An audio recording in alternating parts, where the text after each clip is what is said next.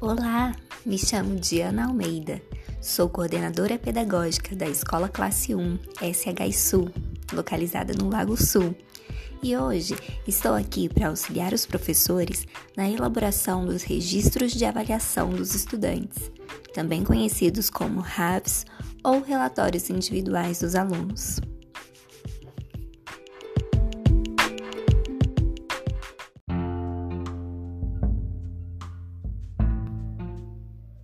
Nos anos iniciais do ensino fundamental, ao final de cada bimestre, os professores regentes de cada turma elaboram os registros de avaliação de seus estudantes. Trata-se de um documento com estrutura específica que contém cabeçalho com timbre da Secretaria de Educação, identificação do aluno, da unidade escolar e do professor, identificação do bimestre, da quantidade de dias letivos e das faltas instruções de preenchimento destinadas ao professor, corpo do texto descritivo, local e data, assinaturas do professor, coordenador pedagógico e responsável pelo aluno, resultado final e rodapé explicativo. Essa estrutura é padrão e não deve ser alterada, uma vez que o registro de aprendizagem tem caráter documental perdendo sua validade quando está fora do layout formalizado pela Secretaria de Educação.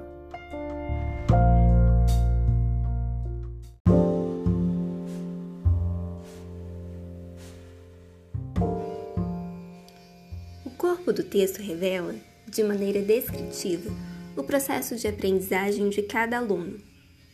Por ser um texto descritivo, Vale ressaltar que ele deve ser escrito com parágrafos, obedecendo a estrutura de introdução, desenvolvimento e conclusão. Além disso, nos anos iniciais não há atribuição formal de notas aos trabalhos desenvolvidos pelos estudantes. Toda a análise das aprendizagens ocorre de maneira qualitativa, baseada nas observações diárias do desempenho dos alunos. Para iniciar o relato das aprendizagens, sugere-se começar sempre com alguma característica positiva do estudante, algo em que ele se destaque, tanto no comportamento quanto nas aprendizagens. Em seguida, especificar as dificuldades encontradas, sempre usando uma linguagem elegante e pouco determinista, evitando palavras como não, sim e está.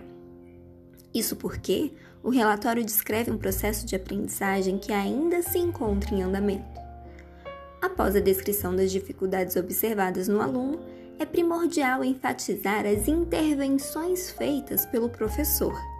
É necessário detalhar o que foi feito pelo regente para transpor as dificuldades encontradas por seus estudantes. Dessa forma, é preciso relatar como está o desempenho do aluno, o que foi feito pelo professor e como o aluno respondeu às intervenções realizadas.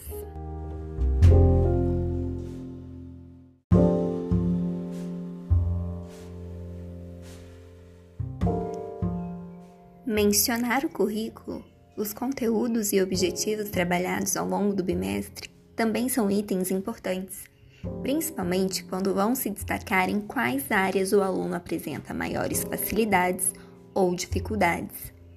Não há necessidade de listar todos os conteúdos desenvolvidos no bimestre, pois isso já é feito no diário escolar e no registro de planejamento semanal. No registro de aprendizagem, é necessário ressaltar como anda a assimilação dos conhecimentos pelo aluno e não detalhar a quantidade de conteúdos trabalhados pelo professor. O foco sempre vai ser o andamento das aprendizagens. Todas as ações da escola também devem constar no registro das aprendizagens. Festa da família, festa junina, cantata de Natal e etc.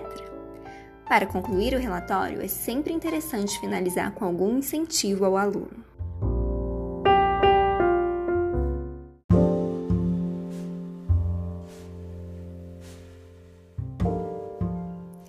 Dessa forma, observa-se que a descrição do processo de aprendizagem do estudante é o documento oficial da Secretaria de Estado de Educação do Distrito Federal.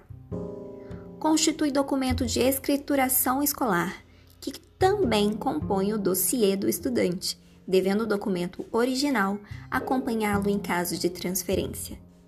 Deve ser compartilhado com as famílias e ou responsáveis legais com o próprio estudante ao final de cada bimestre. Constitui fonte informativa para o trabalho pedagógico com o estudante. Deve ser preenchido sem emendas ou rasuras.